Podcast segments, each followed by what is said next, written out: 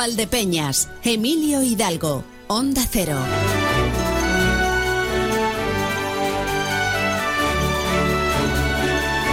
Pues a toda velocidad.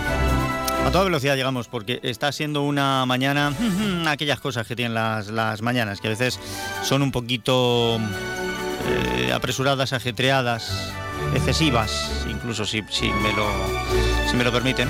Pero bueno, vamos a ver qué es lo que podemos entresacar en este día. Hoy va a ser un programa pues muy cultural, por un lado. Y por otro no lo sé. Por un lado va a ser muy cultural. Por otro no, sé muy bien cómo catalogarlo. Eh, miren, vamos a hablar de un libro, un libro que se va a presentar esta tarde, a partir de las 8, en el Salón de Actos de la UNED. Además es un libro bueno, eh, se centra en, unos personajes históricos. Lo que yo no sé es luego eh, cuánto hay de, de, historia o de ficción. No, se preocupen, las dudas las vamos a resolver hablando con su autor, con Miguel Moncada. Luego tenemos una cita que los jueves es inamovible, pasamos por la farmacia en casa y en esta ocasión creo que nos van a hablar de gripe. No porque esté de moda, que lo está. ¿eh? Pues la verdad es que. Pero bueno, eh, ¿qué nos contarán? Estaremos pendientes. Ya saben que lo de, lo de la gripe es muy particular. Lo de la gripe es muy particular porque en realidad con medicamentos acabas con ella en cuestión de siete días, sin medicamentos en una semana y en este caso pues nos vamos a centrar en la gripe A. A día de hoy la gripe A no es ni sombra de lo que suponía que iba a ser cuando comenzó la historia de la gripe. ¿Se acuerdan ustedes con el H1N1 y se hablaba de, de la gripe que venía del pollo y el miedo que nos daba a todos? Bueno, recuerdo yo, recuerdo yo, que en aquel año, al final, las muertes que produjo la gripe A estaban muy por debajo de las muertes que otros años contemplamos por la gripe común. Esto no quiere decir que tengamos que bajar la guardia o que vayamos todos a tontas y a locas. Pero bueno, hablaremos de gripe. El historicón, también tendremos a Juan Manuel Palomino, sin gripe, que hoy creo que nos va a hablar de un motín. O que se va a motinar. Algo, de esto me ha dicho, es que, es que el ir corriendo a toda la velocidad. No se puede ir tan rápido en, en la radio. No, no se puede, pero normalmente nos toca ir tan rápido.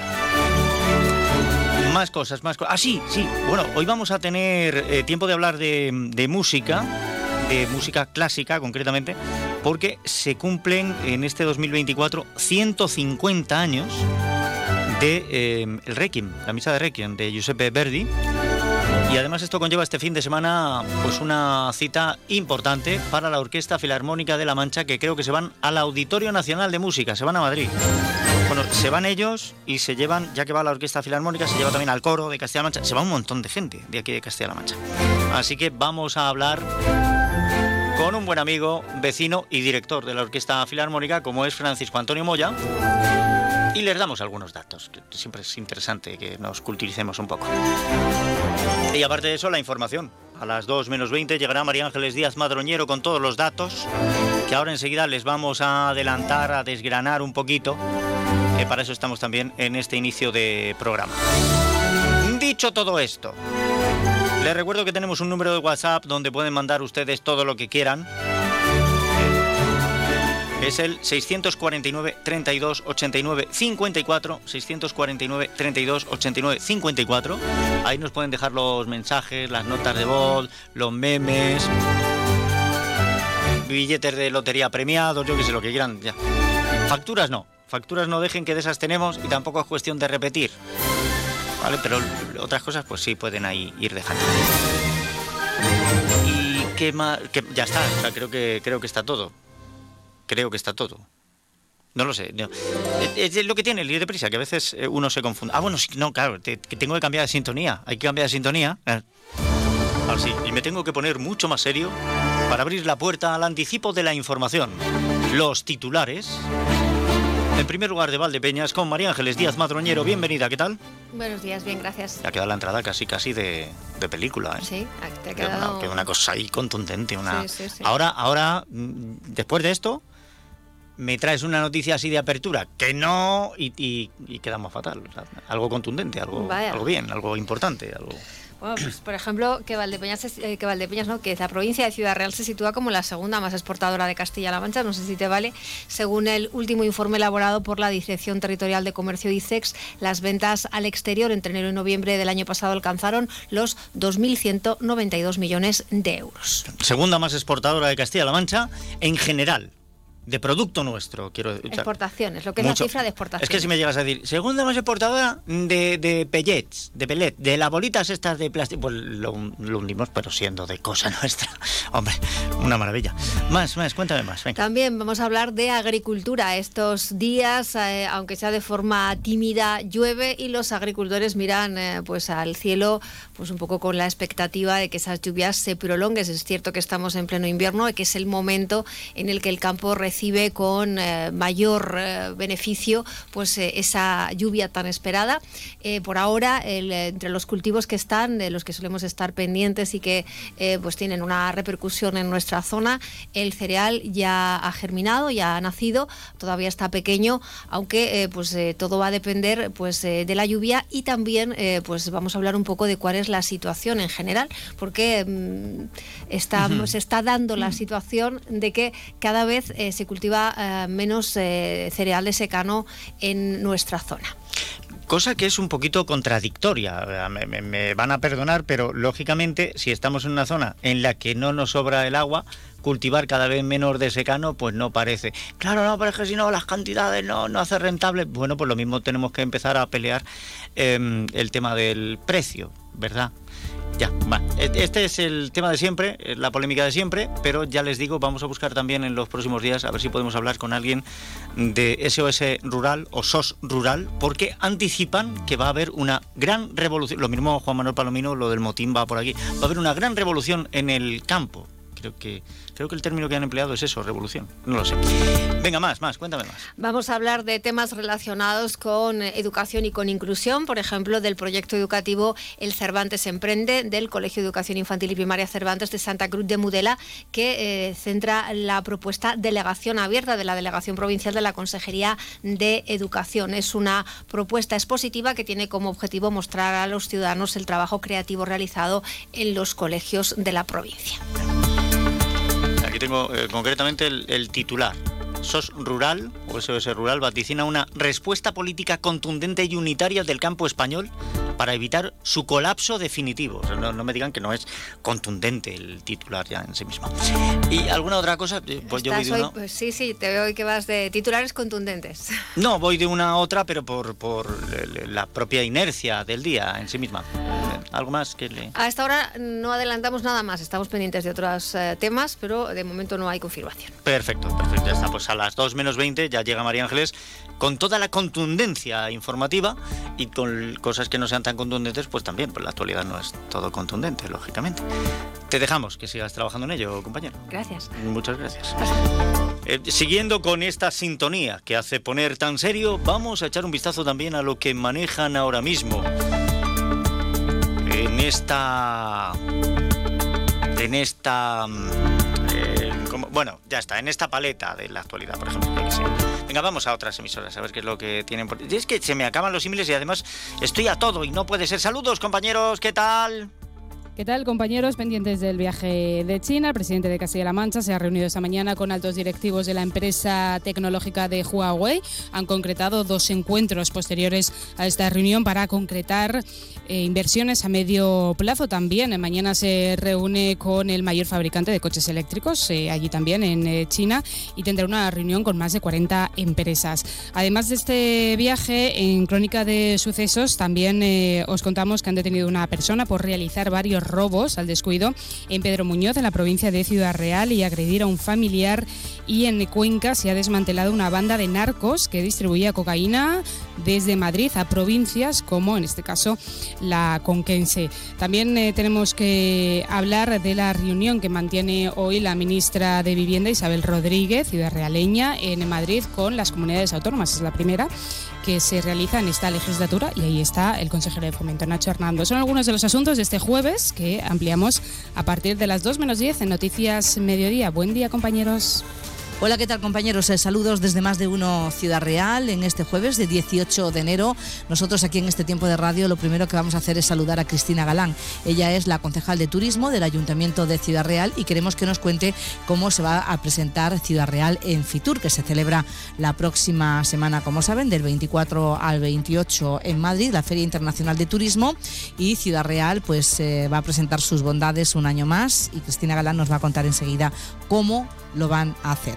Estaremos hablando también con el director gerente del INPEFE porque están buscando humanos para participar en el curso de inteligencia artificial aplicada a pymes que están organizando y que va mm, a iniciarse la próxima semana. Saludos desde la emisora de Alcázar San Juan. Tenemos hoy mucho que hablar con la alcaldesa Rosa Melchor, que comparece después del parón navideño y con no pocos asuntos relevantes a la vista. Ya han escuchado desde China Paje hablar de que sigue adelante el proyecto de la planta de hidrógeno verde en nuestra ciudad, pero además hoy comparecía la eh, regidora municipal para informar sobre cómo se han distribuido los fondos europeos FEDER a través de la Estrategia de Desarrollo Urbano Sostenible, lo que llamamos EDUSI. Hay 6.250.000 euros, casi todo se ha ejecutado a falta de un porcentaje que destinarán a un futuro centro de hostelería. Después nos lo contará, porque también hay novedades relativas al eh, urbanismo. Fomento aprobado definitivamente siete modificaciones en el Plan General de Ordenación urbana y a la vuelta de la esquina Fitur nos gustaría saber de qué forma vamos a estar en ese escaparate internacional vendiendo el turismo que cada vez está más en auge. Pues gracias a los compañeros. Gracias a Eva Balbanud Martínez Abascal desde Toledo, a Consoli Romero desde Ciudad Real, a Marcos Galván desde Alcázar de San Juan. Estos son los titulares. Aprovecho lo último que comentaba Marcos acerca de Fritur para recordarles que eh, Onda Cero volverá a estar presente en Fritur y de hecho el viernes de la próxima semana, que si no me equivoco es, te cuento con los dedos, me llevo 3 26, pues estaremos con un programa provincial desde allí.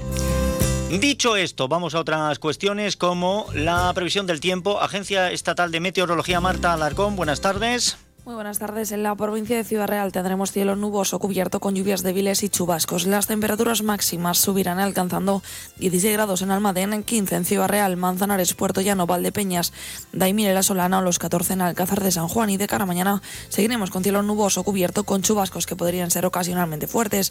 Las temperaturas máximas descenderán quedándose en cifras de 15 grados en Almadén, 14 en Ciudad Real y Manzanares, 13 en Alcázar de San Juan, Puerto Llano, Valdepeñas, Daimire, La Solana y el viento será de componente sur. Es una información de la Agencia Estatal de Meteorología. Pues muchas gracias Marta Alarcón, gracias a la Agencia Estatal de Meteorología y también le echo un vistazo por aquí porque eh, Juan eh, nos saluda a través del WhatsApp del 649 32 89 54 y siempre que llueve nos ofrece cifras. Dice buenos días, otros cinco litrejos. Saludos a ti y a tus oyentes. Pues muchas gracias Juan por esa información y saludos, que tengas también un buen día. 12.33, em, hay que ir a otras cosas. Nos interesamos por el estado de las carreteras en la provincia de Ciudad Real. Para ello vamos hasta la agencia, uy, agencia estatal de meteorología. Estoy yo. Bueno, a la Dirección General de Tráfico, mucho mejor. ¿Dónde va a parar? Dirección General de Tráfico. Alejandro Martín, buenas tardes. Muy buenas tardes. ¿Qué tal por el momento? Tranquilidad absoluta en toda la red de carreteras de la provincia de Ciudad Real. Tanto se van a circular por la 4 sentido Madrid como en sentido Andalucía está totalmente despejada. Aún así, como siempre, desde la Dirección Federal de Tráfico les pedimos que tengan mucha precaución, especialmente en esta jornada en la que se esperan precipitaciones. Gracias, Alejandro Martín. Gracias, DGT. ¿Han visto lo que pasa por correr? Eh, pues no corran. Y yo tampoco. ¿Para qué? No corramos. Y ya está, venga. Más de uno Valdepeñas. Emilio Hidalgo. Onda Cero.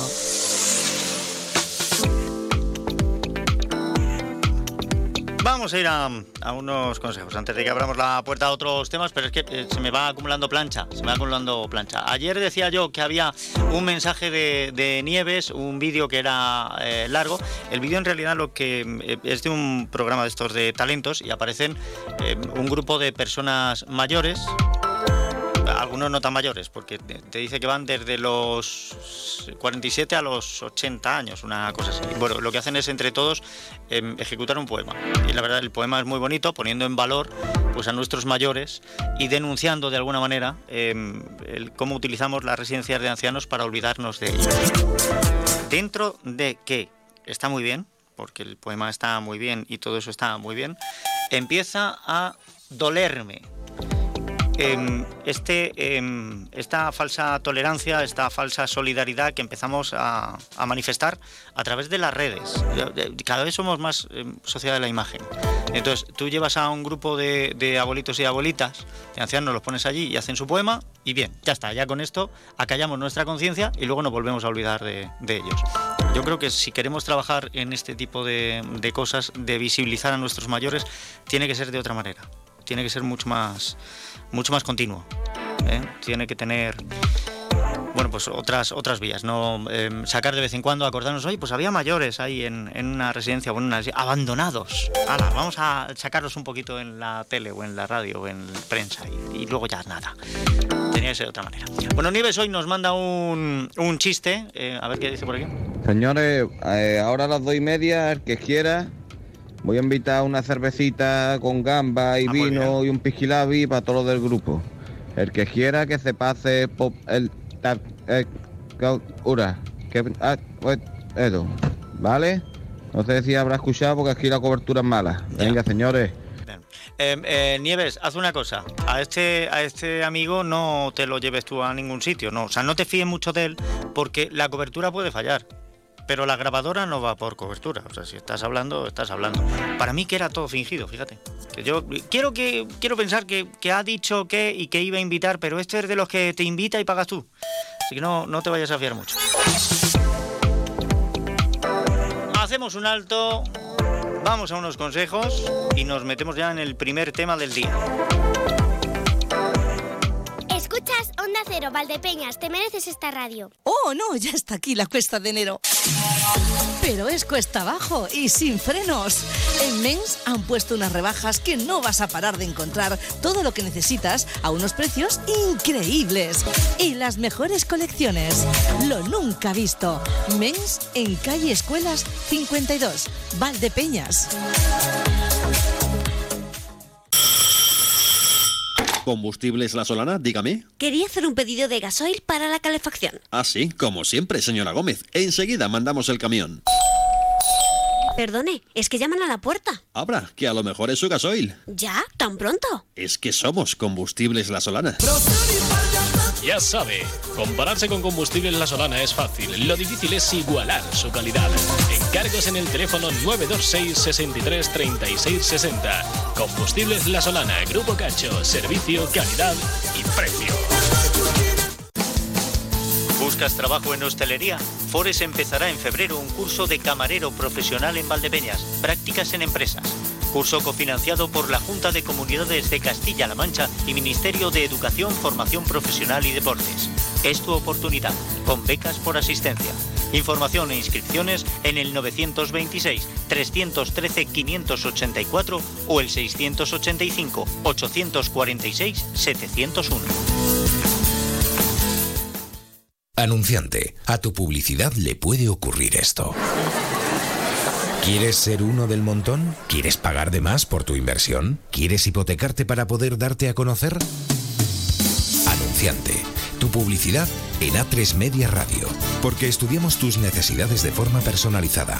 Porque ofrecemos atención, calidad, servicio y sobre todo resultados. Porque en A3 Media Radio nos importa tu negocio. Tu publicidad en A3 Media Radio. Onda Cero Valdepeñas, 99.8 FM, tu radio. Más de uno Valdepeñas, Onda Cero. Abrimos una ventana para hablar de literatura porque hoy vamos a tener la presentación de un libro en el Salón de Actos de la UNED. Si tienen un ratito, acérquense y conocen a partir de las 8 al libro y a su autor, a los dos. Eh, el libro es Creación y el autor es Miguel Moncada. Eh, Miguel, bienvenido. ¿Qué tal? ¿Cómo está? Hola Emilio, buenas tardes. Muy buenas. muy bien.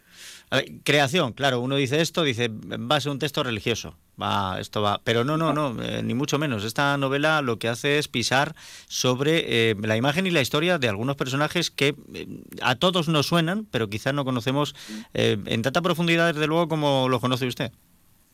Bueno, sí, la verdad es que todo surge en torno a, primero, un deseo particular eh, de, escribir una novela, es mi primera novela. Es, esos intentos que llevas toda la vida queriendo culminar bueno, te das cuenta de que faltaba, te faltaba una mínima base. La UNED, que por eso lo presentamos ahí, pues me facilitó eso. Yo conseguí terminar mis estudios universitarios en la UNED de Geografía e Historia. Eh, y a partir de ahí, pues me lancé a este reto. Y hay un personaje histórico que a mí me apasiona, que es Alejandro Magno. Y hay un hecho concreto en la vida de Alejandro Magno que es, que, que incluso me intrigaba mucho más, que es su relación con Aristóteles. Aristóteles y Alejandro, Aristóteles fue tutor de Alejandro durante tres o cuatro años, pero apenas hay fuentes. Todos los relatos al respecto pues son casi todos iguales, ¿no? Que la relación era tensa, que él era un niño malcriado, que él era un, filósofo.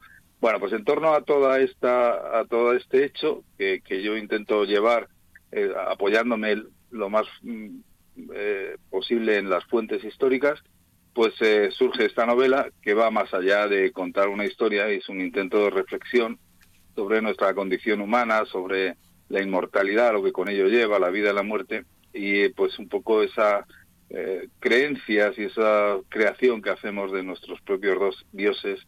Y bueno, pues eh, en torno a todo eso, una novela histórica que va más allá y que bueno, que no, no en principio no tiene poco, o tiene muy poco que ver con la religión.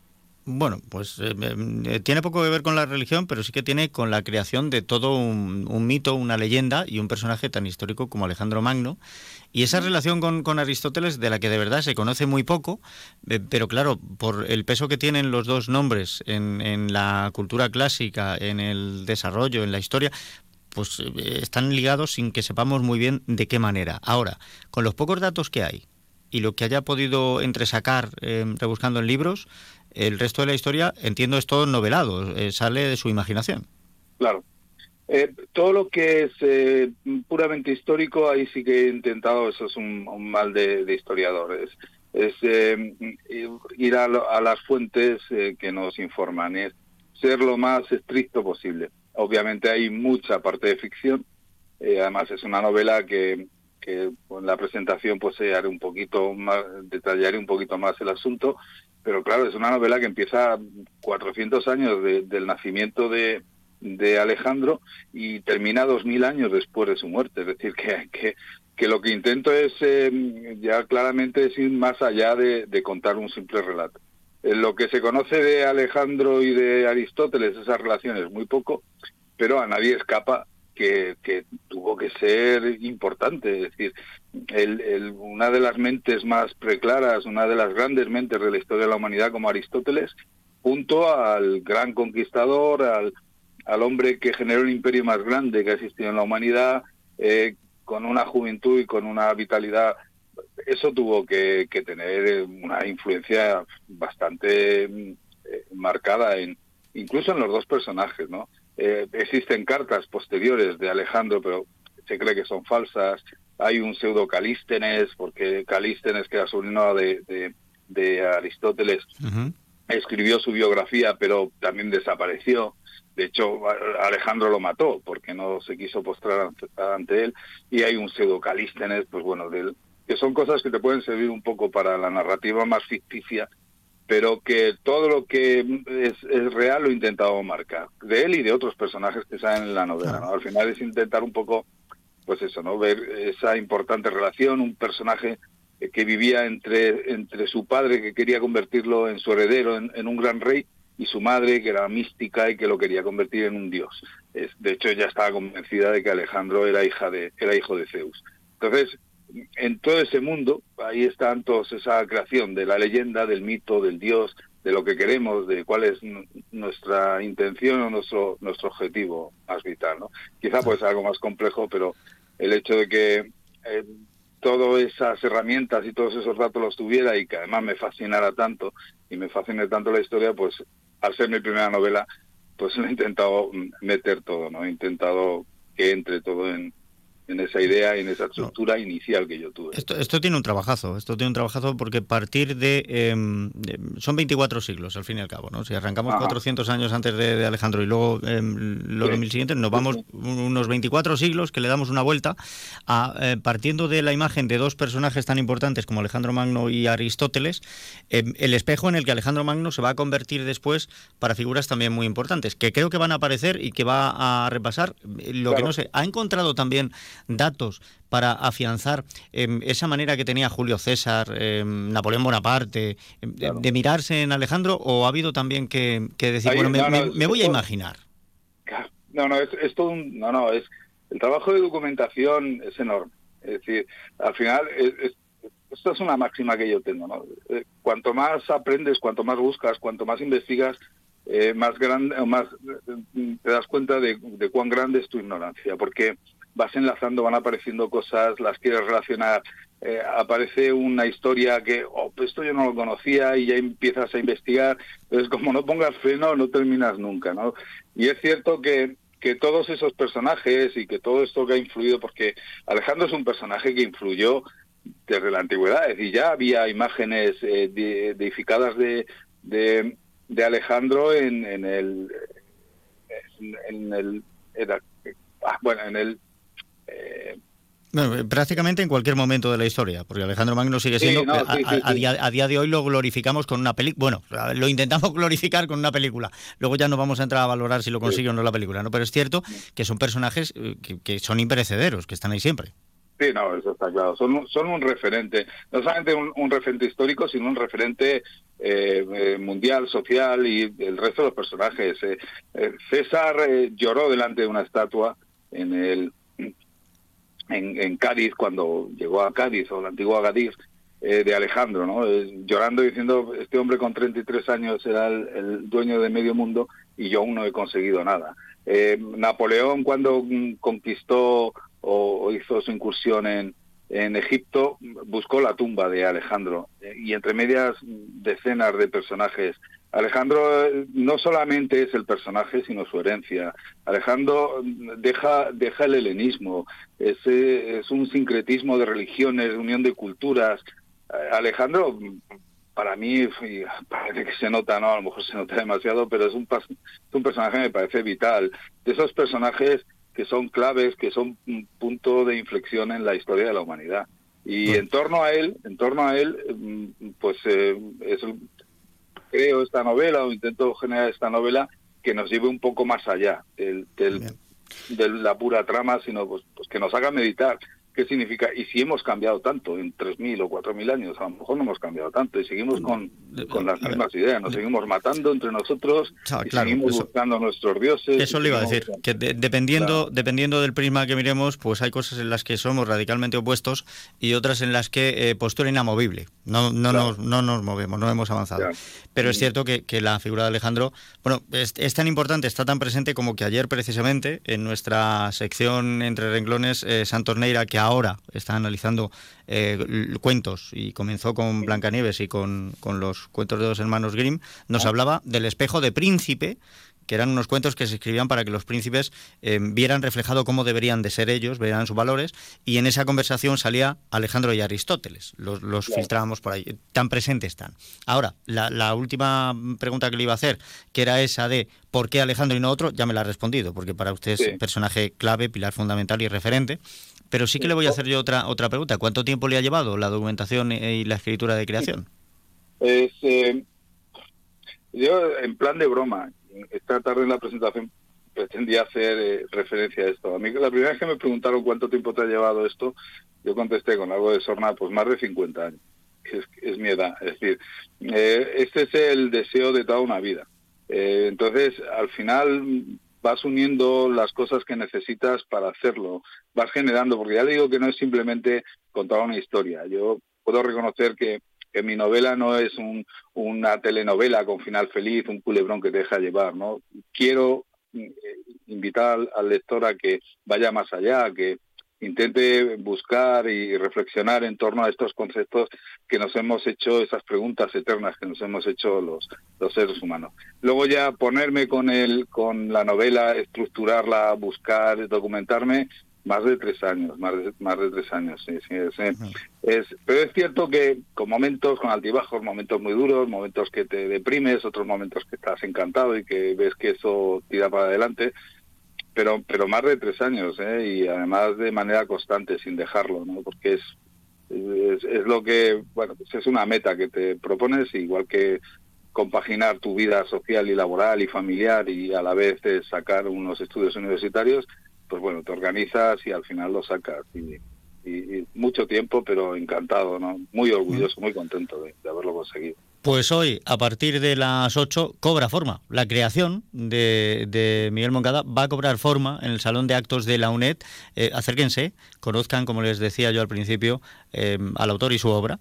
Y, me resta solo preguntarle una cosa, Miguel, porque he visto eh, aquí en la documentación que tengo aparece una cita que me ha llamado mucho la atención y que no sé a quién corresponde, que dice, crear un dios es tan, ama- tan afable como peligroso, crear un dios es viable, matarlo parece imposible.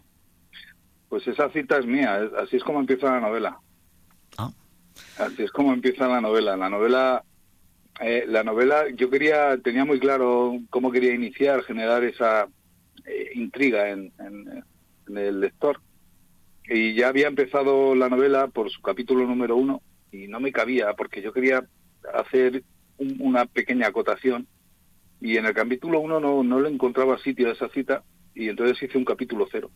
Y empecé con esa cita, un capítulo cero muy cortito, de apenas una página o página y media, y después ya con toda la trama de la novela. Esa cita es, es, es una creación mía, es una creación mía. Pues eh, si el primer objetivo era sembrar la intriga en el lector y animarlo a seguir leyendo, eh, objetivo conseguido. Te lo digo yo, por, por eso, sí, porque sí, de, claro. de la documentación que tengo me ha llamado la atención y tenía reservada esa, esa pregunta. Miguel, muchísimas gracias, eh, enhorabuena, porque em, 50 años mm, con la idea dentro y tres años de trabajo para sacarla, pues merecen por lo menos la enhorabuena. Ya está aquí su creación. Y esta tarde pues le dará luz también desde el Salón de Actos de la UNED a todas las personas que se quieran acercar.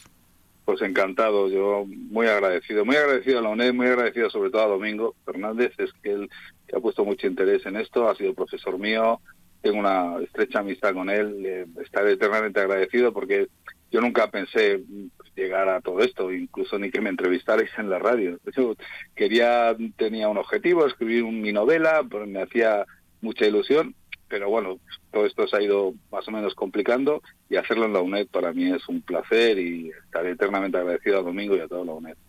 Es buen tipo. toda Valdepeña, toda Valdepeña, por Es, es buen tipo Domingo. Pues, la UNED es buen sitio y Valdepeña es un buen lugar también, pero que es, es buen tipo Domingo. Por supuesto. Miguel, Por supuesto. gracias, un abrazo y esta tarde eh, por aquí para que conozcamos un poquito más de, de creación. Muchísimas gracias, muchísimas gracias.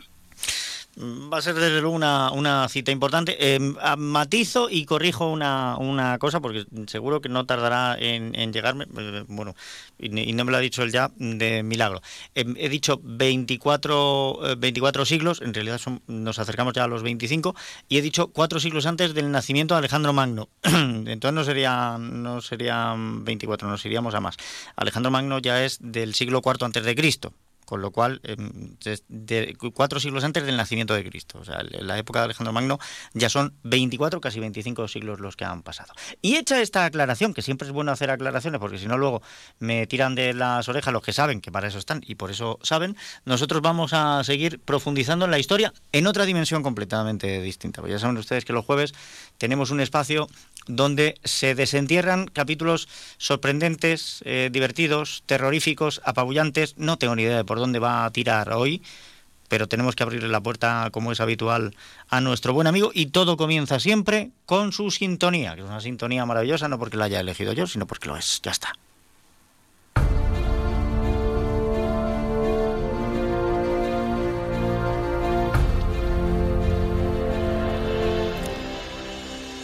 En mi calle hay un gato que, o sea, no se crean que no le he dado yo vueltas al episodio de la semana pasada. Y, a base de documentar me he dado cuenta de una cosa. Esto del gato espía, esto también ya lo habían contado los Simpson. Con el gato que sospecha, el perro que sospecha de, de- de cuando hace películas Homer Simpson. Juan Manuel Palomino, el historicón, bienvenido. Muy buenas, Emilio. Mm, No sé yo qué decirte con respecto a lo del perro y el gato. El, Igual- perro que sospecha es el, el que mira así. Ya, El no, sí, que mira así. sé cuál dice, sé cuál dice, pero, no. vamos, no lo sé, no lo sé. Bueno, hoy vamos a hablar de, un te- una cosa totalmente distinta. Ah, vale. A ver, verás, riñas de taberna hay muchas todos los días. Ya se sabe que alcohol y cordura son cosas que no suelen ir de la mano. Y si además hay asuntos pendientes, ya tenemos todos los ingredientes para que se líe una gorda. Pero pocas en la historia como la pelea que hoy traemos aquí. Esta semana hablaremos del motín del día de Santa Escolástica. Todos los días 10 de febrero es Santa Escolástica, una santa que es patrona de las monjas benedictinas, de las madres en estado de puerperio y de los niños que sufren convulsiones. Y es también protectora en contra de las tormentas y lluvias. Vamos, que se le reza cuando no quiere uno que le parta un rayo. Pero se ve que el 10 de febrero de 1355 estaba distraída o quizá de vacaciones, porque ese día, en Oxford, hubo rayos, truenos y muertos. Todo venía de mucho antes, por supuesto. Oxford es una de las universidades más antiguas de Europa, fundada en el siglo XIII. Pero a diferencia de hoy, que todo el mundo quiere tener una cerca, una universidad en tu ciudad no era ni mucho menos una bicoca. Los habitantes de Oxford estaban hartos de la invasión anual de gentes de todos los países de Europa, de que la universidad tuviera cortes de justicia exclusivas para sus miembros, de los privilegios de los que gozaban y en general de la mala conducta de una parte importante de los estudiantes. Estos, por su parte, se quejaban de los altos precios que tenían que pagar por el alojamiento, la comida y la bebida, mayores que los aplicados a los ciudadanos corrientes, y por el escaso aprecio que hacia ellos mostraban los de la ciudad. El ambiente llevaba mucho tiempo caldeado y solo faltaba una chispa para que estallase. Y la chispa saltó el 10 de febrero de 1355, día de Santa Escolástica. En una taberna, dos estudiantes se quejaron al tabernero de la mala calidad del vino que les habían servido. Las quejas derivaron en una fuerte discusión en la que se cruzaron palabras soeces e insultos, y que acabó con los estudiantes arrojando sus bebidas a la cara del tabernero y agrediéndolo. Lo sucedido despertó la indignación entre los habitantes de la ciudad, y en las horas siguientes se produjeron varios enfrentamientos armados entre autóctonos y estudiantes. Pero esto era solo el aperitivo. El alcalde de Oxford acudió al rector pidiendo que le entregaran a los dos estudiantes para castigarlos. El rector se negó y 200 estudiantes se reunieron para proteger a sus compañeros, llegando incluso a atacar al alcalde y a su séquito. La tensión fue creciendo. La campana de la iglesia del pueblo empezó a sonar para que los lugareños acudieran. En respuesta, la campana de la iglesia de la universidad tocó también llamando a estudiantes y profesores a plantar cara a los vecinos. Y como era de esperar, se lió la de Dios. Tras tres días de disturbios, las autoridades reales consiguieron hacerse con el control de la ciudad. El resultado de todo fue que 63 estudiantes y 30 ciudadanos yacían muertos en las calles y que el colegio mayor había sido arrasado. Por supuesto, hubo un juicio presidido por el rey. La sentencia estableció que el alcalde y la ciudad eran los responsables de todo. Un edicto promulgado por Eduardo III ordenó que, como compensación, cada 10 de febrero el alcalde de Oxford y sus concejales debían asistir a misa tras caminar con la cabeza descubierta por las calles de la ciudad. Luego, jurar reconocimiento a los privilegios de la universidad. Y por último, pagar a esta una multa de 63 peniques, uno por cada estudiante muerto. La costumbre se mantuvo con puntualidad británica casi 500 años, hasta que en 1825 el entonces alcalde de Oxford rechazó seguir participando en ella. Finalmente, el 10 de febrero de 1955, al cumplirse 600 años de la pelea, se puso fin de manera oficial a todo el asunto. El Parlamento británico derogó el edicto de Eduardo III, mientras el alcalde de Oxford recibía un doctorado honorífico por parte de la universidad y él a su vez otorgaba las llaves de la ciudad al rector. Una última curiosidad. La taberna donde todo comenzó se mantuvo abierta hasta 1709 y hoy, en el lugar que solía ocupar, hay una sucursal del Banco Santander. Riñas de taberna hay muchas todos los días. Ya se sabe que alcohol y cordura son cosas que no suelen ir de la mano. Así que o reducimos el consumo de alcohol o aumentamos nuestra cordura. No sea que un día de estos Santa Escolástica vuelva a irse de vacaciones y a más de uno le parta un rayo.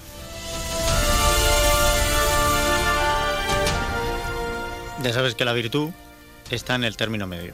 Eh, un día hablaremos de eso, que no estoy en absoluto de acuerdo. No pero estás- bueno. pues yo creo que si aumentamos un poco la cordura y bajamos el consumo de alcohol, Mm. la cosa, pero sobre todo les pasó porque no era aquí en Valdepeñas. Aquí el alcohol es de calidad, que para eso tenemos un buen vino. Ya, pero por mucha calidad que tenga el alcohol, si hay mucha cantidad, al final la cordura desaparece.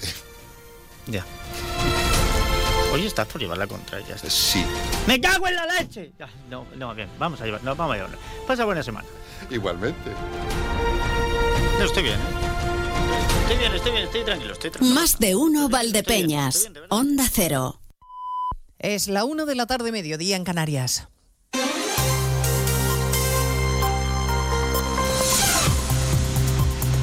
Noticias en Onda Cero.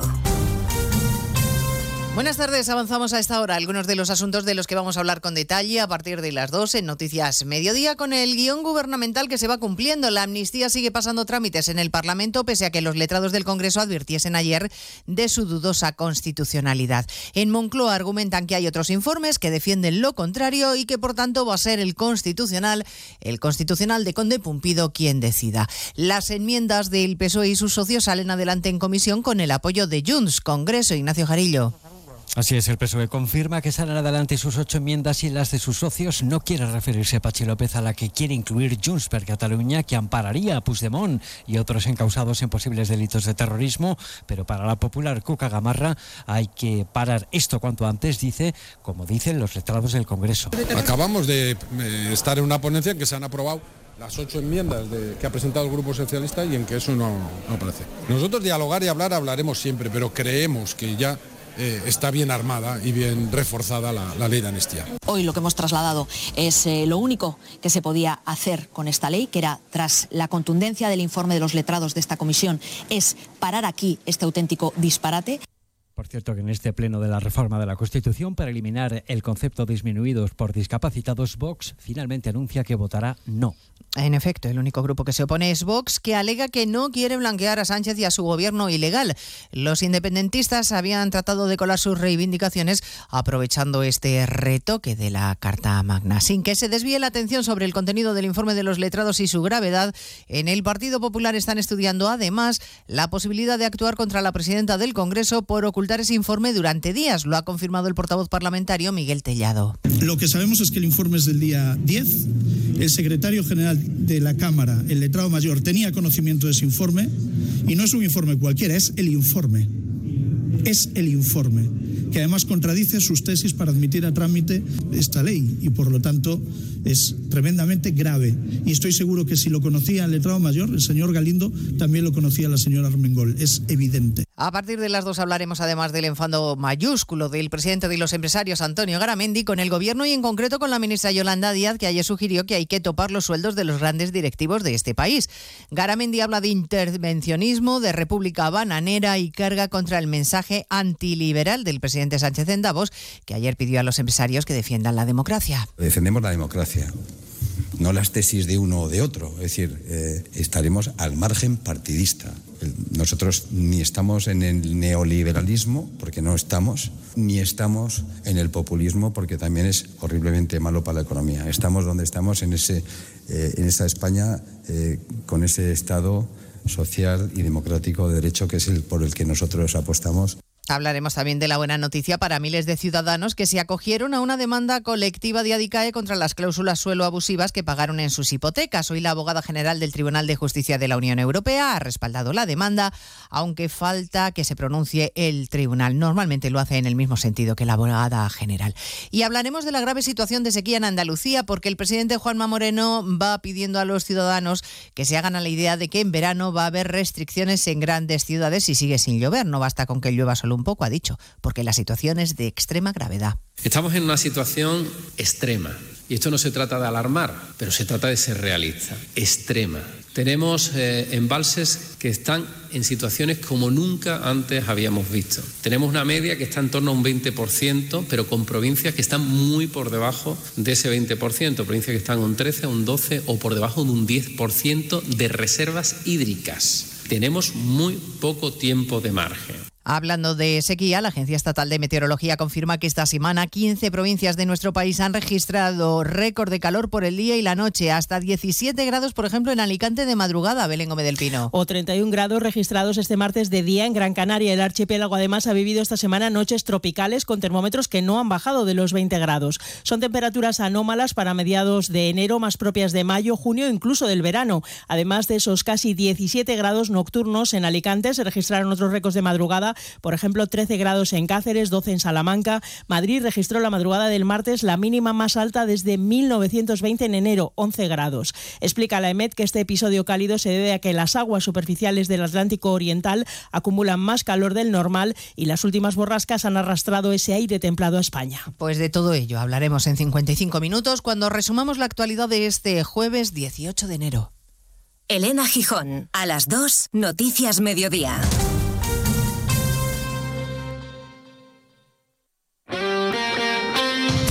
Este jueves la Copa del Rey se juega en Radio Estadio, con las dos últimas plazas en juego para los cuartos de final. Una semana después de verse las caras en la Supercopa, los eternos rivales madrileños se vuelven a enfrentar. Desde el Metropolitano, Atlético de Madrid, Real Madrid. Solo puede quedar uno. Los rojiblancos a aprovechar la ventaja de jugar en su estadio. Los blancos en el mejor momento de la temporada. Y desde Salamanca, el pequeño se quiere comer al grande. Unionistas Barcelona. Este jueves desde las 7 de la tarde, las últimas plazas de Copa para los cuartos de final se juegan en Radio Estadio. Con Edu García. Te mereces esta radio. Onda Cero, tu radio.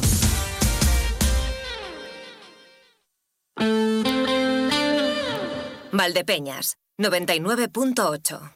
Un día descubres que tienes humedades en techos, paredes, están por todas partes. ¿Qué puedes hacer? Llama a Murprotec. Llama al 930 1130 o entra en murprotec.es. Si con las humedades te las tienes que ver, ¿qué puedes hacer? Llama a Murprotec. 930 1130. Murprotec. Cuidando tu hogar, cuidamos de ti. Si eres de los que alargas el brazo para ver bien el móvil, deja de procrastinar y ven a Multiópticas. No pospongas más ponerte gafas progresivas. Gafas Mo progresivas de alta tecnología con fácil adaptación a cualquier distancia. Solo en Multiópticas. Multiópticas, Escuelas 59 en Valdepeñas y Cervantes 36 en Villanueva de los Infantes. Número uno en servicios ópticos. ¡Atención! Gran liquidación de prendas de piel en Peletería Lozano. Bisones, astracanes, res, todo al 50, 60 y 70% de descuento. Solo en Peletería Lozano, calle Ciruela 3, Ciudad Real.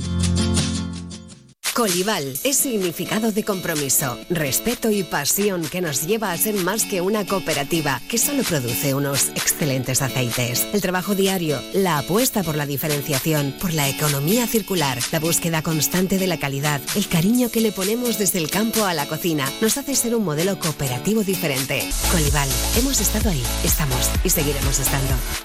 ¡Atención! Gran liquidación de prendas de piel en Peletería Lozano. Conejo, Rex o Mutón, una prenda por 80 euros, dos prendas por 100 euros. Solo en Peletería Lozano, calle Ciruela 3, Ciudad Real.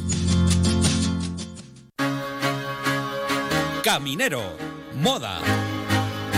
Caminero, calidad. Caminero, elegancia. Novios, padrinos, fiestas. Todo lo encontrarás en Sastrería Caminero, calle Castellano 7 de Valdepeñas. Y ahora también trajes de comunión. Caminero siempre.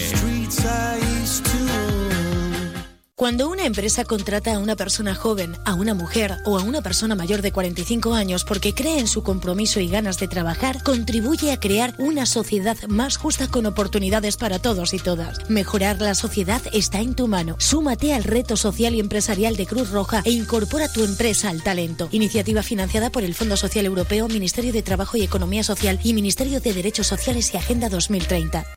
Vive la naturaleza en estado puro. Conecta con Ciudad Real, un tesoro natural que respira bosque mediterráneo, que sorprende por sus lagunas, por su paisaje volcánico, sus sierras y llanuras. Ciudad Real, destino de las maravillas. Es historia, cultura, patrimonio, actividad cinegética, gastronomía y tradiciones por descubrir. Es tierra de vestigios prehistóricos y medievales, de hidalgos y caballeros, de Cervantes y Quevedo, de pasado minero y presente emprendedor y vinatero. Conoce la provincia de Ciudad Real, tan cerca, tan diferente.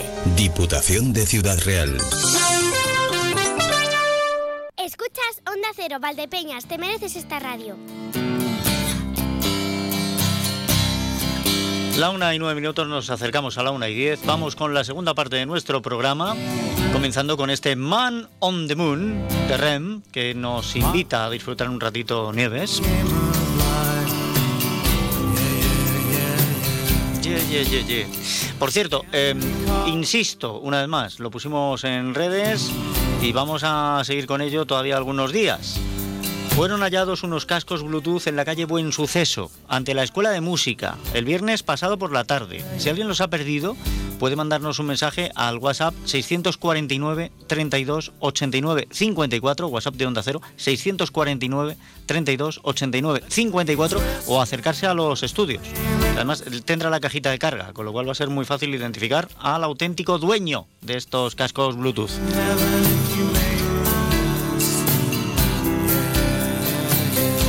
La 1 y 10, Vamos a otras cuestiones que el ye, ye, ye se nos va, si no, se nos va el vino en catas, que dice Mota. Pues anda que no tenemos cosas aquí. Nos vamos a la farmacia en casa. ¿Tienen ustedes alguno de los virus respiratorios? Bueno, si es el, el sincitial o el COVID, no. Pero me parece que iban a hablar de gripe. Ah, ah de gripe A. O sea, no es esa ah, no, de gripe A, concretamente. Ya me estoy liando, si es que siempre igual, siempre igual, no sé cómo lo hago. Me lío tontamente. La farmacia en casa. Cuidamos de su salud, cuidamos de usted, porque su salud es lo primero. Es un espacio patrocinado por CINFA, el laboratorio más presente en los hogares españoles, en colaboración con el Colegio Oficial de Farmacéuticos de Ciudad Real.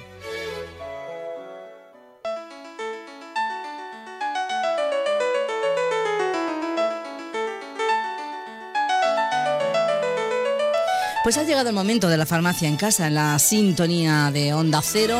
Es el momento, como cada jueves, de hablarles de salud. Hoy vamos a hablar eh, de la gripe. Según datos del Sistema de Vigilancia de la Infección Respiratoria Aguda del Instituto de Salud eh, Carlos III, a pesar de que parece que en la primera semana de este 2024 se ha llegado al pico de la incidencia, sepan ustedes que la gripe está circulando con mayor intensidad que el resto de virus respiratorios, asociándose a tasas de incidencia en atención primaria y de hospitalización por gripe en creciente pendiente de ascenso. Es decir, que seguimos seguimos contagiándonos y el pico sigue subiendo. Vamos a hablar de ello con Sagrario Pérez de Ágreda, del Centro de Información del Medicamento del Colegio Oficial de Farmacéuticos de Ciudad Real. Sagrario, ¿qué tal? Buenos días. Hola, buenos días. Bueno, que mm, la gripe sigue, sigue aquí entre nosotros. Sí, eh, la gripe ataca. Ataca, ataca de nuevo. que es curioso que este año está atacando más que el, que el coronavirus. Sí, sí, sí. Además se habla mucho de gripe A, ¿no? Sí, sí, sí, parece que mayoritariamente gripea. ¿Y qué es la gripe A exactamente, Sagrario? Pues eh, es un tipo de gripe. La gripe está causada por el virus de la influenza. Hay cuatro tipos de virus de la influenza, el A, el B, el C y el D. El A y el B son los que atacan fundamentalmente, vamos, que nos atacan a los humanos todas las temporadas, y las pandemias casi siempre las produce el, tipo A. Yo creo que no hemos llegado a pandemia, pero sí que hemos llegado a epidemia. Entonces es lo que parece que estamos sufriendo este año.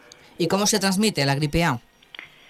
Pues se transmite como cualquier enfermedad respiratoria, estilo coronavirus, resfriado. Entonces tenemos, mm, y de hecho las medidas de prevención son las mismas. eh, entre humanos eh, se produce eh, de persona a persona por vía respiratoria cuando el que tiene la gripe tose o estornuda y bueno, pues si estás cerca, pues puede transmitirte los virus. Y también puede contagiarse al tocar mm, objetos que han sido contaminados por esas, esas partículas del, de esas secreciones respiratorias del que está, del que está contagiado. Eh, la transmisión puede tener lugar, que eso es lo malo, desde un día antes del comienzo de los síntomas tú no sabes que estás constipado, vamos, no constipado, no tiene nada que ver, con la gripe. No sabes que tienes la gripe y puedes empezar a contagiar hasta siete días después. Mm, parece que la máxima capacidad de contagio es, son los tres primeros días desde desde que empiezan los síntomas. Claro, que es, luego cuando, no sabemos que la tenemos y encima estamos contagiando Exactamente, estamos contagiando. Entonces, ¿qué tenemos que recordar? Que lo teníamos muy claro, clarísimo con el coronavirus, pues es una cuestión de recordar. El virus de la gripe A puede vivir en superficies duras, porosas, hasta dos días, uno o dos días, en tejidos y pañuelos de dos de 8 a 12 horas y en las manos puede vivir eh, de 2 a 4 horas. Así que luego, si quieres, hablamos de la prevención y volveremos a repetir lo que ya decíamos cuando el coronavirus. Pues sí, ahora después hablamos de la prevención, pero antes vamos a contar qué síntomas tiene la, la gripe A. Pues eh, los síntomas son muy parecidos a los de una gripe normal y corriente. Lo que más destaca mm, de la gripe A, y además que la gente se asusta muchísimo, lógicamente, es que presenta una fiebre de a partir de 39 grados, que es de inicio súbito y lo que es muy, muy característico es que te puedes pasar tres días que la fiebre no te baja de 38 a pesar de que estás usando antitérmicos. Eso mm, asusta y pega una buena paliza al que la está sufriendo. Y luego, eh, pues el resto de los síntomas es tos frecuente, mucho dolor de cabeza, mucho dolor muscular y de articulaciones, falta de apetito. Entonces, si todo esto que digamos que son síntomas normales de un proceso gripal se complica cuando empiezan a aparecer dificultad para respirar, dolor torácico, si la fiebre persiste más de esos tres días a pesar de que estemos usando antitérmicos, pues quizá es momento de, consultar con el, con el médico. ¿Y cómo se trata la gripe? Pues la gripe en la mayoría de las personas que están eh, infectadas y que tienen porque mm, y que están sanas, porque la gravedad de los síntomas depende también muchas veces del estado inmunológico de la persona, de si tiene otras enfermedades, de si se ha vacunado o no se ha vacunado. Bueno, pues en la mayoría de las personas lo que se hace es tratar los síntomas. Reposo, eh, mucho descanso, beber mucho líquido, llevar una dieta ligera y luego tratar esos síntomas como son la fiebre, eh, pues paracetamol, no nos olvidemos que eh, en procesos víricos la aspirina no, el paracetamol sí, tomar antitusígenos, en fin, medicamentos que lo que están haciendo es paliar la sintomatología. Luego, hay si la persona tiene más probabilidades de sufrir complicaciones, pues no es extraño que el médico, que además estoy viendo que sí, que lo están recetando, eh, prescriba antivíricos el oseltamivir, que el nombre comercial es el Tamiflu, que lo conocimos todo el mundo cuando la, gripe aviar, y yo creo que también se empezó a utilizar en el, en el coronavirus, y otro que es el Zanamivir, con el nombre comercial de Relenza. Esto lo que hacen es disminuir un poquito la duración del proceso gripal, que es que o sea, puede durar hasta un mes los dolores. Vaya. Pueden durar facilísimamente hasta un mes. Y luego, claro, recordar, es un proceso vírico, pero puede tener complicaciones bacterianas. Entonces, si el, si el médico ve que hay una neumonía bacteriana, infecciones de oído, sinusitis, que también por lo que me han ido contando es lo más normal que está pasando, entonces el médico puede eh, prescribir antibióticos. Pero así de entrada antibióticos no, porque la virus, digo, la gripe es un es un proceso vírico. Pues rápidamente, Sagrario, porque se nos va el tiempo. Eh, ¿Cómo se previene? Vamos a recordar a los oyentes qué tenemos que hacer para prevenir Venga. la gripe. En dos minutos. La mejor, y además es que se dice pronto, mejor medida de prevención, la vacunación anual, porque en la composición de la vacuna siempre se, meten todos los años dos cepas A y dos cepas B. Es decir, que están metidas las, las cepas de la gripe A.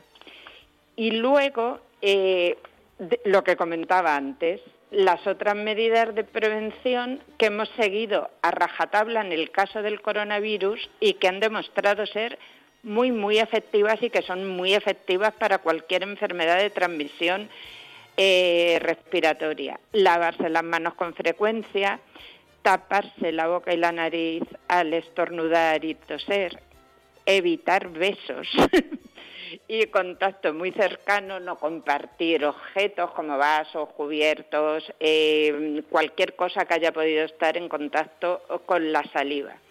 Y yo, que soy muy pro mascarillas, pues utilizar mascarillas porque es la mejor medida eh, para prevenir el contagio para el que ha empezado ya, son imprescindibles. Para los que ya han empezado con síntomas de gripe, imprescindibles y muy recomendables para todo el mundo, eh, sobre todo en, en sitios cerrados y que se sepa ya que se re- en, en hospitales creo que han- y centros de salud creo que ya son obligatorias y en otros sitios pues muy recomendables. Pues ya lo saben ustedes, eh, buenas recomendaciones para evitar ser contagiados eh, por los virus que están circulando Ser ahora mismo. contagiados y contagiar, Y que tal- contagiar. Que, eso lo tenemos que tener muy en cuenta. Eso es, eh, hay que ser solidarios. Efectivamente. pues esperemos que hayan servido estos consejos para nuestros oyentes. Sagrario, muchas gracias por estar con nosotros en la farmacia en casa y hasta la próxima. Muchas gracias a vosotros. Hasta aquí la farmacia en casa, un espacio patrocinado por CINFA en colaboración con el Colegio Farmacéutico de Ciudad Real. Resuelve tus dudas de salud de la mano de los expertos de CINFA en cinfasalud.com. En Eterno Joyeros ya han comenzado las rebajas. 30, 40, 50 y hasta un 70% de descuento en marcas espectaculares. Aprovecha hasta el 4 de febrero. Es el momento ideal para darte un buen capricho al mejor precio. Ahora sí vas a poder lucir esa joya que tanto deseas. Te estamos esperando en nuestras tiendas y en eterno.com. Las rebajas más brillantes están en Eterno Joyeros.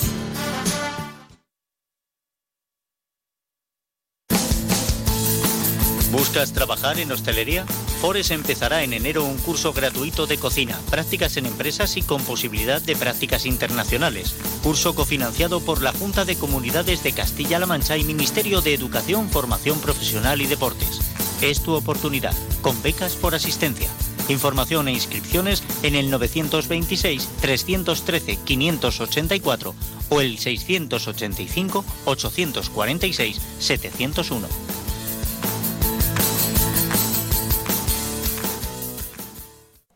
ya está aquí la cuesta de enero. Pero es cuesta abajo y sin frenos. En Mens han puesto unas rebajas que no vas a parar de encontrar todo lo que necesitas a unos precios increíbles. Y las mejores colecciones. Lo nunca visto. Mens en calle Escuelas 52, Valdepeñas. Vive la naturaleza en estado puro. Conecta con Ciudad Real, un tesoro natural que respira bosque mediterráneo, que sorprende por sus lagunas, por su paisaje volcánico, sus sierras y llanuras. Ciudad Real, destino de las maravillas. Es historia, cultura, patrimonio, actividad cinegética, gastronomía y tradiciones por descubrir. Es tierra de vestigios prehistóricos y medievales, de hidalgos y caballeros, de Cervantes y Quevedo, de pasado minero y presente emprendedor y vinatero. Conoce la provincia de Ciudad Real, tan cerca, tan diferente. Diputación de Ciudad Real.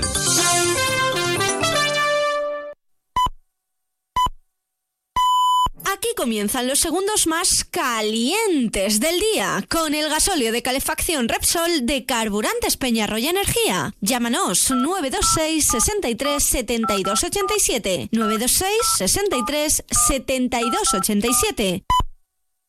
Carburantes Peñarroya Energía. El calor que necesitas día a día. ¿Y tú? ¿Conoces tus límites? Recalcula tu ruta y prueba a superarlos. Descubre ahora nuevas formas de moverte con el Kia EV9 100% eléctrico con 7 plazas. Kia. Movement that inspires. Ven a Fermamóvil, concesionario oficial Kia en la provincia de Ciudad Real o visítanos en fermamóvil.com. Rebajas en Rapimueble simplemente más bajas. Dormitorio ahora 139 euros. Apilable de salón 159 euros. Más ahorro, más ofertas, más barato. Solo en Rapimueble, el líder en rebajas, calidad y garantía. Más de 230 tiendas en toda España y en rapimueble.com. Big Mat Tochero Palomo en Manzanares. El invierno es más cálido y confortable si te decides por algo así. Chimeneas de muchos modelos, insertables, estufas de pellet, accesorios y combustibles. Visítanos también en www.bigmat.es. Financiación sin intereses. Visita nuestras nuevas instalaciones del polígono en carretera de Alcázar. Big Mat Tochero Palomo. Desde 1990, la tienda profesional de la construcción. Centro Óptico y Auditivo Ana Díaz. Cuidamos de tu visión con los últimos avances tecnológicos, tratamientos para el control de la miopía y terapia visual para tratar diferentes problemas visuales. También de tu audición, adaptación de audífonos, estimulación auditiva y protecciones auditivas. Centro Óptico y Auditivo Ana Díaz, calle Bernardo Balbuena 7 de Valdepeñas. La detección precoz de cualquier problema es clave para poner solución. Vinos Concejal, el vino de tu cooperativa vinícola de Valdepeñas. Pide tu copa de concejal y déjate llevar por su cuerpo, su aroma, su sabor. Tempranillo, verdejo, crianza, reserva, airén, el que más te guste. Y Malala, su frescura y aroma te sorprenderán. En Vinícola de Valdepeñas ya tienen los vinos de la nueva añada. Bebe vinos concejal. Pídelos en tu establecimiento habitual o ven a Cooperativa Vinícola de Valdepeñas, Autovía de Andalucía, kilómetro 198-300. Vinos concejal. Que no te falte en tu mesa. ¿Quieres descubrir un deporte que engancha, rodeado de naturaleza, al aire libre y muy saludable? La Federación de Golf de Castilla-La Mancha y los clubes de Castilla-La Mancha te lo ponen muy fácil. Ocho clases de iniciación en cualquier campo de la región por 80 euros. Entra en iniciagolf.es e infórmate. Inicia Golf, si lo pruebas, te engancha. Es el producto del año. Está siendo una revolución en medio planeta. Todo el mundo quiere tener uno. Un auténtico éxito. Pero, ¿y si nadie se hubiera enterado de que existe? ¿Dónde estaría el negocio? La publicidad impulsa tu idea. Anúnciate en las emisoras de A3 Media Radio. Onda Cero Valdepeñas, 99.8 FM, tu radio. Más de uno Valdepeñas. Onda Cero. Con la 1 y 27 minutos, al final esto de haber eh, corrido ha funcionado relativamente bien. No recomiendo correr en eh, prácticamente ningún sitio, pero aquí en la radio, como es solo de palabra, eh, pues nos ha ido bastante bien y nos queda tiempo para que hablemos de otra cuestión. Una cuestión hoy muy musical y además yo creo que interesante.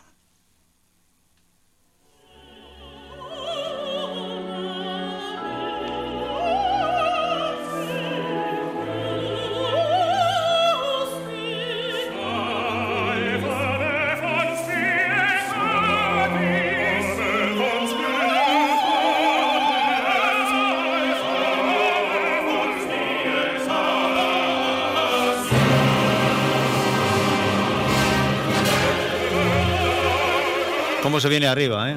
Esto es la misa de Requiem. Vamos, concretamente, concretamente, esto que he sacado es del Instituto Nacional de Bellas Artes y Literatura de México y ofreció precisamente eh, la misa de, Requiem, esta pieza fabulosa que tiene más de una hora de duración, a las víctimas de la pandemia.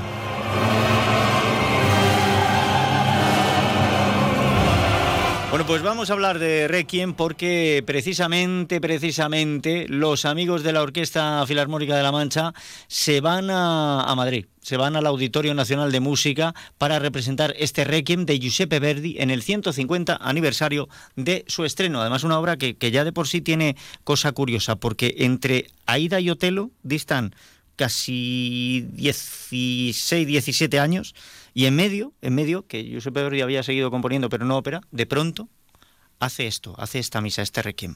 Francisco Antonio Moya, bienvenido, ¿qué tal? ¿Cómo estamos? Emilio, escuchándote.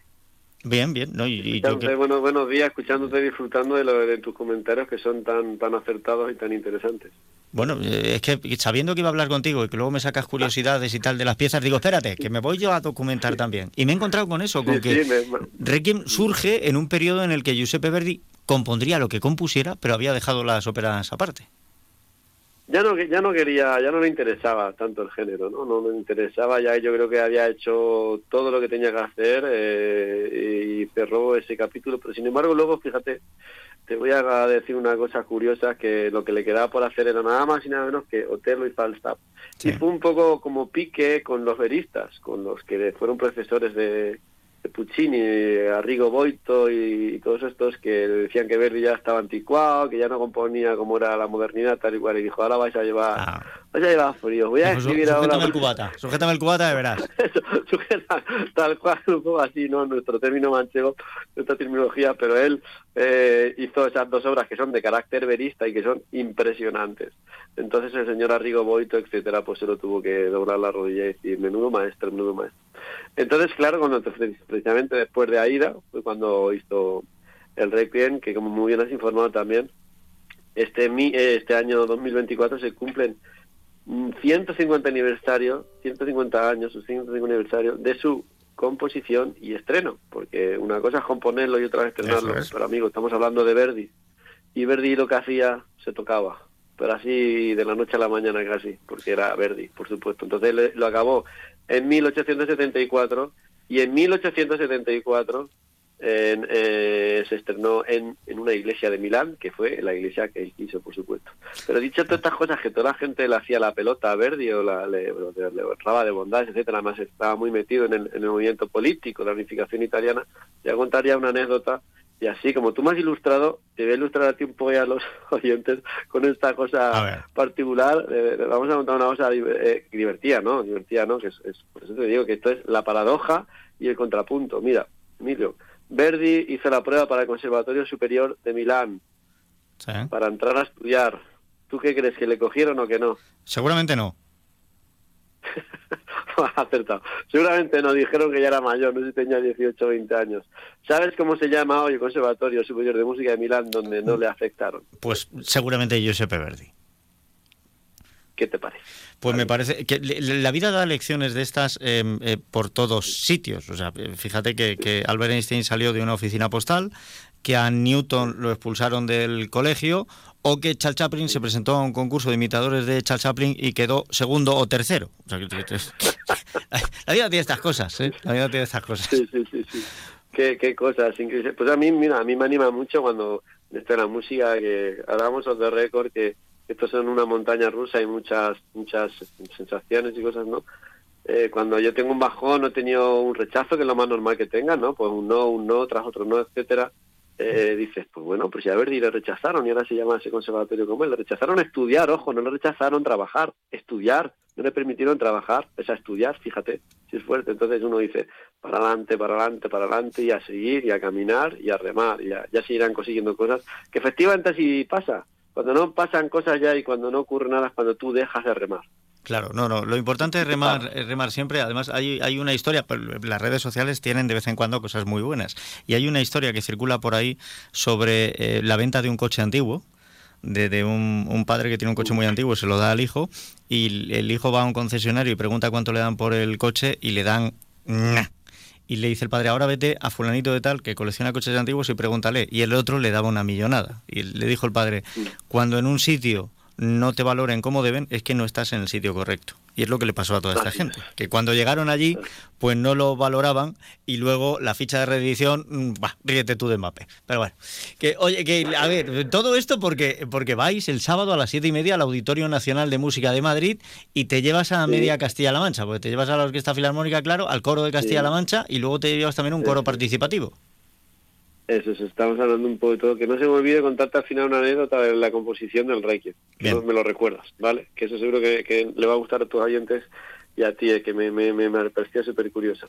Sí, vamos a estar, es como, hombre, además estamos más o menos en el centro de la temporada 23-24, ¿no? Cerrando nuestro primer cuatrimestre y cogiendo fuerza para lo que, para lo que viene.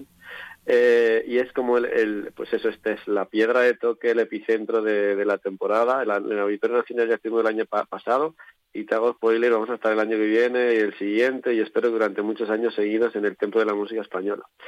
Pero claro, bueno, perdón, intentas buscar unas obras importantes, ¿no? Además este año, este caso era una obra importante y con una efeméride importante, ¿no? Revestida de eso. Y me lleva el coro de Castilla-La Mancha, efectivamente, con el cual trabajo mucho, y me lleva además un coro participativo. ¿Por qué? Porque esta obra requiere de un orgánico coral, Emilio, grandísimo. Sí porque es alucinante la cantidad de voces que tienen que cantar para que aquello funcione y suene con la densidad que, que Verdi para, para hacer los coros celestiales. Los coros celestiales, si no tienes un montón de voces, no lo puedes replicar. Así que vamos 160, más o menos mitad y mitad de coro Castilla-La Mancha y de coro participativo, que eh, no lo hemos querido hacer solo como concierto tal, como cual, ¿no? Tal y cual, ya, que ya lo es, sino que este fin de semana pasado hemos tenido en Madrid un seminario, curso seminario con el maestro Esteban Urcelay, subdirector del Coro Nacional de España, que ha estado con los coros trabajando ahí pico pala y enseñando mucho y transmitiendo mucho sobre la obra. Eh, digamos entonces el, el, el, concierto está revestido de ese seminario, la orquesta estuvo ensayando en Madrid también con ellos como colofón del seminario y como guinda de todo este proceso de trabajo y de estudio nos vamos a subir al Auditorio Nacional eh, al Templo de la Música Española, eh, el auditorio más grande de España, pues este sábado. La Orquesta Filarmónica La Mancha, el Coro Castilla-La Mancha y cuatro fantásticos solistas jóvenes, pero una trayectoria increíble. Qué barbaridad, qué barbaridad. Porque no todo el mundo puede eh, ir a hacer algo así a un sitio como estamos hablando del Auditorio Nacional de Música de, Madrid, o sea, capital, capital ya no del país, capital de, de la música. Em, espero que os vaya muy bien, como todo, y que me sigas contando de, las citas que tengáis el movimiento que le dais a la Orquesta Filarmónica. Y ahora, antes de que se nos termine el tiempo, cuéntame la anécdota que estoy deseando. Sí, sí, sí, muchas gracias. Mira, eh, mm, Rossini, el del sí. de Sevilla, muy, muy, muy amigo de Verdi, más, más mayor, Rossini, y de estilo diferente totalmente, pero bueno, eh, se murió en 1867. Entonces una serie de compositores italianos dijeron, vamos a hacerle un requiem, pero vamos a componerlo entre todos, cada uno que componga un número, venga, tal, y se pusieron ahí un poco de acuerdo. Y Verdi hizo el último número del requiem de Rossini, que le llamó, que se llama Libera, Liberame. Entonces, eh, casi ya cuando lo tenían terminado y lo iban a estrenar, llegó, fíjate, un colega mío, Angelo Mariani, que era el director de orquesta, y empezó allí a, crear problemas total, que allí se lió un cisco, diríamos, ¿no? Y entre los empresarios y el director de orquesta, algunos compositores que se cabrearon, aquello no se llegó a estrenar. ¿Qué te parece? Oh, y cuando murió, unos años después, Alessandro Manzoni, amigo de Verdi, también eh, muy metido en el risorgimiento italiano, una unificación italiana, etcétera, etcétera, a finales del siglo XIX. Entonces, cuando murió, era amigo suyo y dijo, ahora voy a hacer el Requiem, pero lo voy a hacer yo solo. Porque con el director, que por cierto era su director de referencia, de cabecera, Angelo Mariani, que le dijo hasta luego, no le volvió a dirigir la palabra a la vida. Dijo, ahora lo voy a hacer yo solo, yo solo, y voy a hacer el Requiem entero dedicado a Alessandro Mazzoni, que murió en 1873, y fíjate, se estrenó un año después solo. ¿Pero qué hizo? Hizo mantener el Libérame de Rossini. Entonces, el Requiem, diríamos, ya estaba acabado, ya tenía la última parte, y lo que hizo fue todo hasta llegar ahí. Ah, qué maravilla.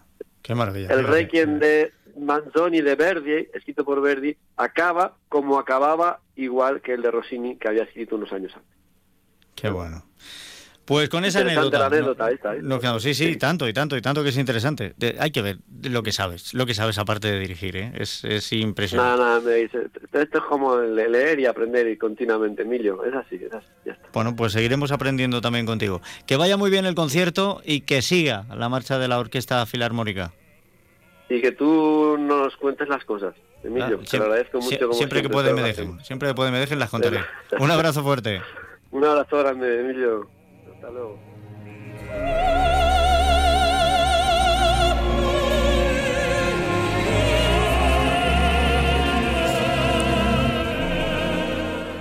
Pues vamos a los últimos consejos. Un minuto escasamente y llegamos a la información con María Ángeles Díaz Madroñero.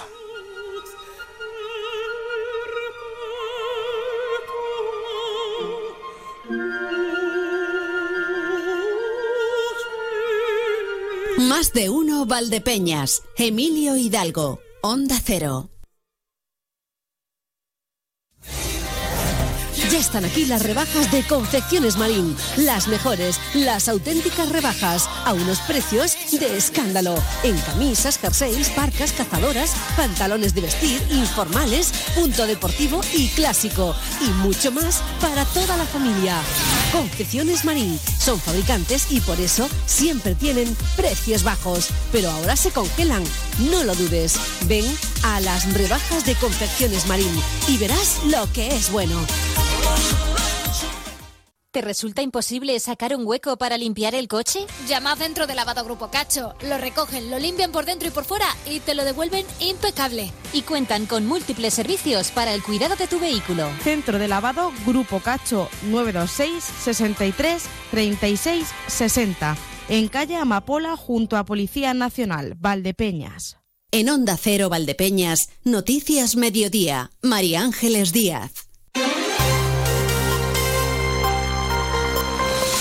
Buenas tardes, tiempo para la actualidad más cercana a las noticias locales y comarcales aquí en Onda Cero y antes de entrar en detalles adelantamos algunos de nuestros contenidos y lo hacemos en titulares. La Diputación de Ciudad Real presenta la mayor oferta pública de empleo de la historia de la institución provincial, según ha afirmado esta mañana el presidente Miguel Ángel Valverde. Los agricultores miran atentos al cielo con la esperanza de que la lluvia siga cayendo. Por ahora, las precipitaciones son beneficiosas para el campo. Queda mucho hasta la época de recolección de las diferentes campañas.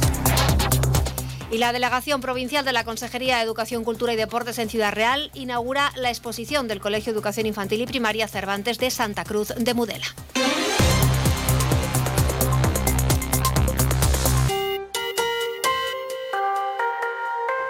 Nuestro primer asunto nos hace viajar en el tiempo porque entre 2024 y 2025 la Diputación de Ciudad Real cubrirá 170 plazas vacantes en la institución, 103 de ellas por oposición.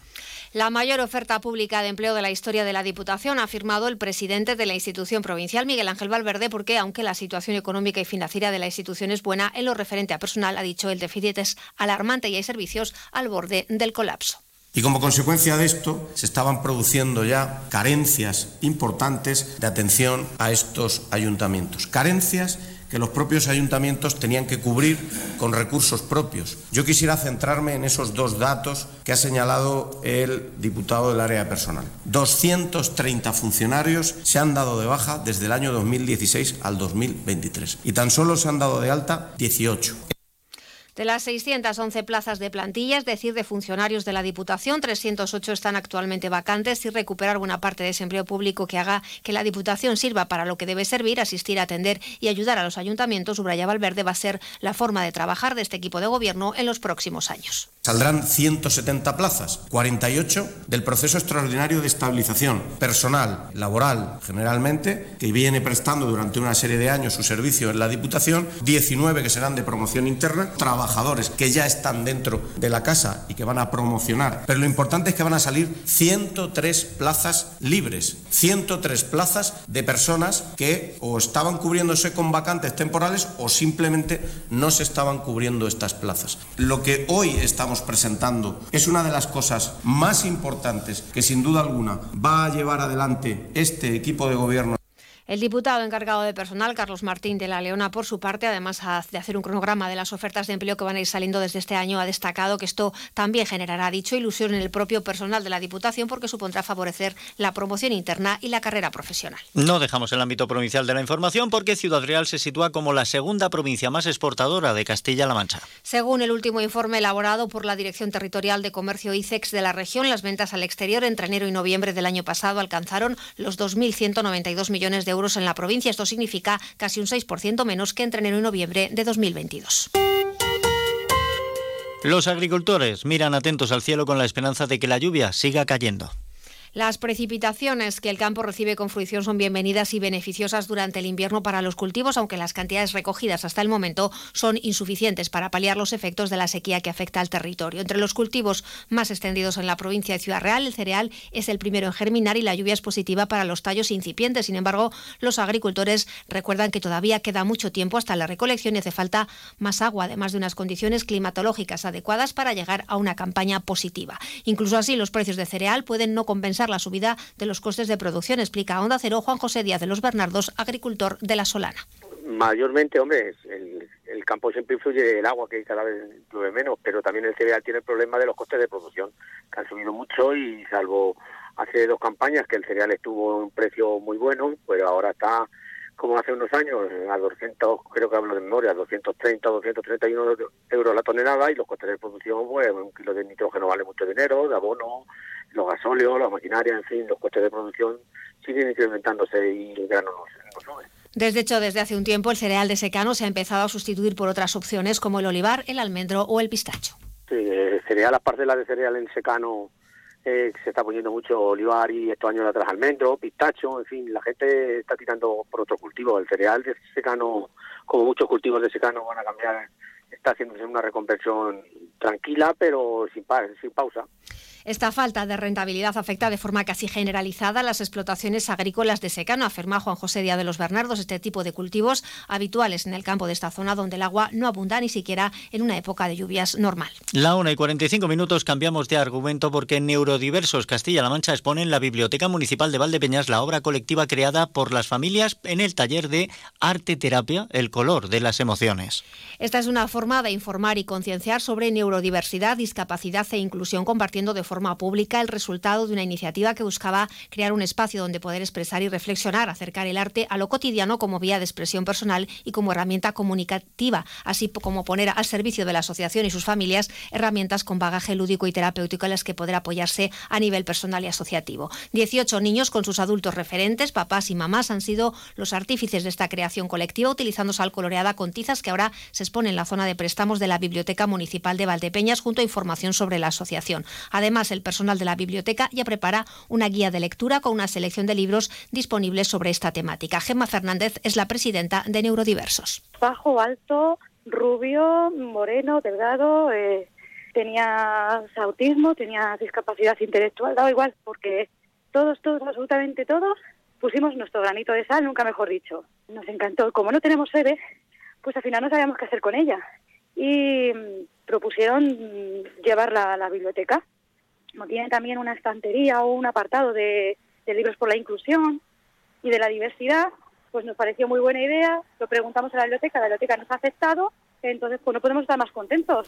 La Asociación Neurodiversos CLM con sede en Valdepeñas está integrada por personas con necesidades especiales, autistas, eh, síndrome de Down, personas con altas capacidades, altas sensibilidades o discapacidad física o sensorial. A ellos se suman familiares, amigos y personas que apuestan por la inclusión. Neurodiversos agradece al Ayuntamiento que haga posible esta iniciativa, así como la colaboración de la artista plástica y arteterapeuta Sofía Cabrera y de la psicóloga y formadora Begoña Sánchez. Y si hablamos de inclusión, el proyecto educativo El Cervantes Del CEIP Cervantes de Santa Cruz de Mudela está basado en la completa inclusión del alumnado, centra además la propuesta delegación abierta.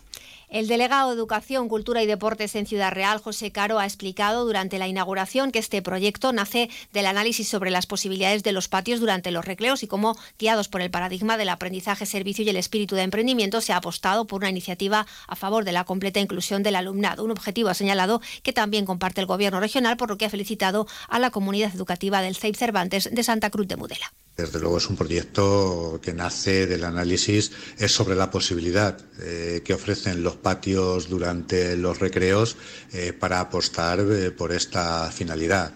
Pues una finalidad, la de la completa inclusión de todo el alumnado que comparte el Gobierno de Castilla-La Mancha. por lo tanto, es una iniciativa que valoramos muy positivamente porque además nace con un espíritu de emprendimiento eh, que es digno de poner en valor. Los responsables del centro educativo han explicado que los diversos grupos de alumnas y alumnos de quinto y sexto curso de primaria se han convertido en creadores de su pequeña empresa, partiendo del convencimiento de transmitir aquello que les apasiona al resto de alumnos del colegio. Y antes de terminar, el Ayuntamiento de Manzanares organiza durante el mes de febrero un curso de marketing digital gratuito y semipresencial.